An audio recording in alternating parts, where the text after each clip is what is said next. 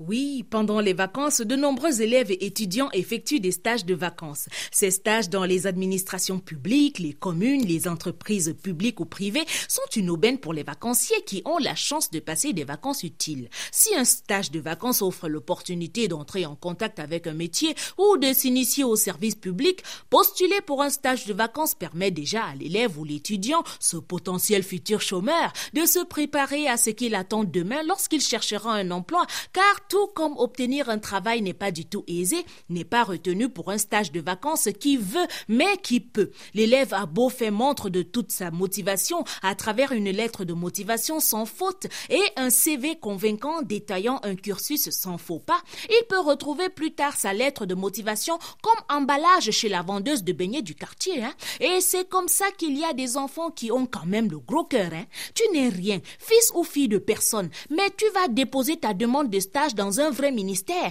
ou une vraie société où les places sont réservées pour les enfants des vrais quelqu'un, que tu comptes sur quoi hein? Un stage rémunéré permet aux stagiaires de gagner un peu d'argent pour préparer la rentrée, mais à défaut de stage en entreprise pour préparer la rentrée, certains parents se constituent eux-mêmes en entreprise en créant des stages de vacances pour leurs enfants. Dès que l'année scolaire s'achève, l'enfant troque son cartable pour un plateau rempli de marchandises et va à l'assaut des rues, des marchés sillonnent les bars ou vont au feu rouge au milieu de la chaussée, alors que les stagiaires des milieux administratifs ou des entreprises vont chaque jour avec le costume de la profession, les stagiaires de la rue vêtus de haillons et les bras encombrés de bric à brac ou de plateaux en équilibre sur les têtes crient à longueur de journée Arachide grillé, maïs bouilli, porte-clés, bitacola, cola bafia.